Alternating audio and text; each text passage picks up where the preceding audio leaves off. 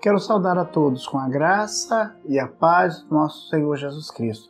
Quero convidar a você para que nós possamos meditar, refletir na palavra de Deus para que não somente meditemos, reflitamos, mas coloquemos em prática a palavra de Deus nas nossas vidas. Livro de Isaías, capítulo 43, versículo 18 e 19 diz o seguinte: Não fiquem lembrando do que aconteceu no passado.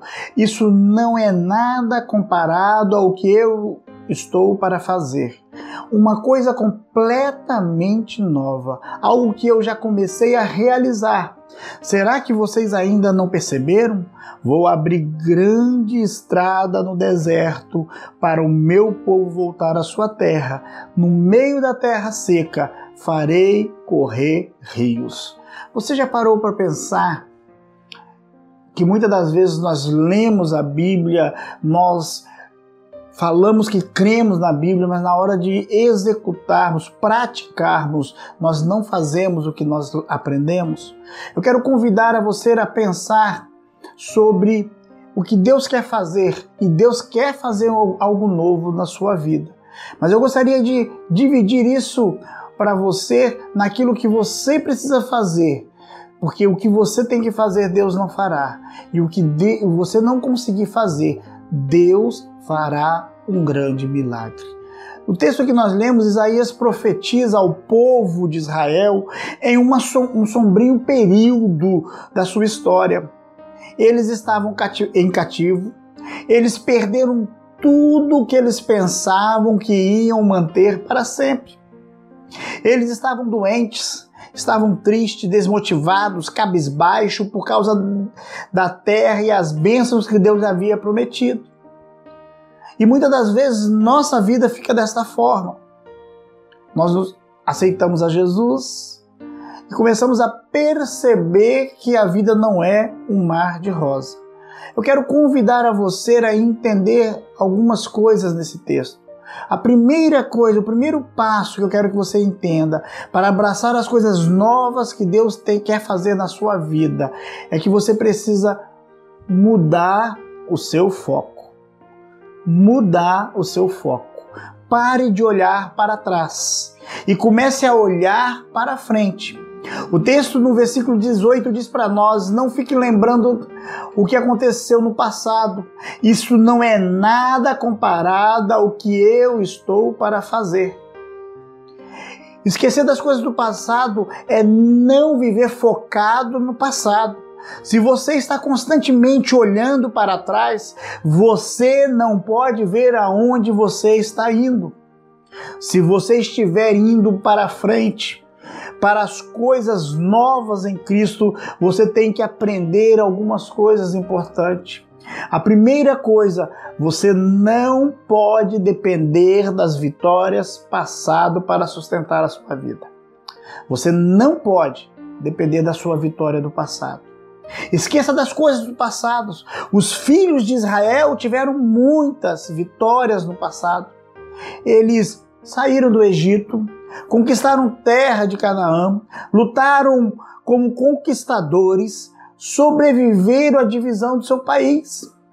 Mas agora eles estão em cativeiro mais uma vez e todas as suas vitórias anteriores não estavam fazendo nada para libertá-los. Eles precisam de um novo mover, de um novo milagre, de uma nova vitória. Querido, a questão não é o que Deus tem feito, a questão deve ser o que Deus está fazendo na sua vida agora. O que é que você quer que Ele faça na sua vida agora? A segunda coisa ou o segundo lugar, a fim de avançar nas coisas novas de Cristo, você não pode permitir que o fracasso do passado possa possuir a sua vida ou dominar a sua vida. Não fique preso no passado. Os filhos de Israel falharam muito com Deus. Todas as vezes que ele o abençoava, com coisa boa, eles devolviam muitas das vezes com coisa ruim. Deus lhe deu o templo e eles deram adoração a ídolos. Deus lhe deu a verdade e viveram proclamando a mentira. Deus lhe deu os mandamentos e eles viviam como se fossem sugestões de Deus. Deus lhe deu riqueza e eles usaram para abusar dos pobres. Deus lhe deu a si próprio e deram-lhe nada, exceto rejeição. Os filhos de Israel não mereciam receber nada de Deus.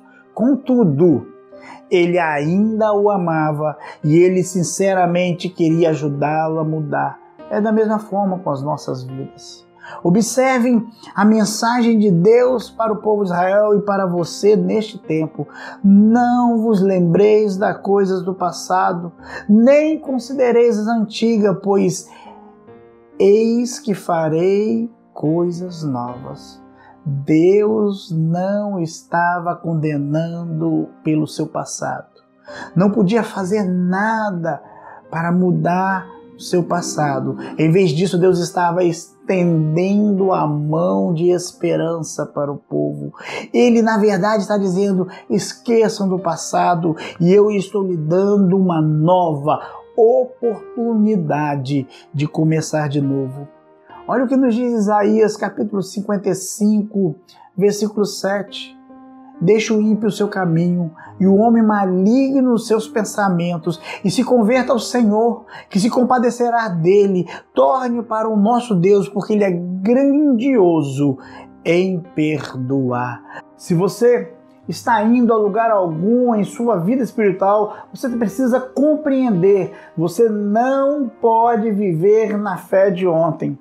Os filhos de Israel haviam experimentado grandes bênçãos espirituais em toda a sua história, a partir da primeira Páscoa, a travessia do Mar Vermelho, a conquista da terra de Canaã, a construção do templo. Os filhos de Israel tinham visto a mão de Deus operando através de suas vidas mas, no entanto, a sua fé no que Deus havia feito não fazia nada para livrar da situação atual. Por isso, querido, nós precisamos exercitar a nossa fé. Precisamos colocar em prática aquilo que aprendemos, aquilo que cremos. No livro de Salmos 85, versículo 6, a 8, na parte A, diz o seguinte: Não tornarás a vivificar-nos, para que o teu povo se alegre em ti. Mostra no Senhor a tua misericórdia e concede-nos a tua salvação. Escutarei o que Deus, o Senhor, disser. Você tem escutado a voz de Deus? Você tem entendido que a cada dia você precisa exercitar a sua fé? Deus deseja fazer uma grande maravilha, um milagre na sua vida. Jesus nos ensina que as coisas maravilhosas são possíveis. Jesus nos garante que é possível viver uma vida melhor. Você já está cansado de viver uma vida pequena, medíocre, apagada, sem brilho, sem realização? Você precisa desejar começar uma nova história. Saiba que Deus quer fazer uma coisa nova na sua vida. Querido, o maior milagre não é o que vai acontecer fora de você, mas o maior milagre vai acontecer dentro de você. Deus deseja mudar a sua vida hoje, e o maior milagre de Deus para você é mudar o seu coração, é mudar o destino da sua caminhada. E isso só é possível através do arrependimento dos pecados, a fé em Jesus. A sua vida pode mudar neste exato momento. Eu quero convidar a você a fechar os seus olhos. Eu quero convidar a você a exercitar a sua fé naquilo que a palavra de Deus nos ensina, naquilo que você tem caminhado dia após dia. Por isso eu quero convidar a você a falar com esse Deus. Ele está escutando como ele escutou o povo de Israel, ele está escutando a sua oração. Pai, nós chegamos ao teu altar e o desejo do nosso coração é vivermos algo novo do Senhor e para a glória do Senhor. Por isso, Pai, nós queremos que o Senhor nos dê sabedoria, direcionamento, para que possamos mudar o foco, para que possamos aprender, ó Pai querido, a exercitar a nossa fé Essa é a nossa oração em nome de Jesus. Amém e amém.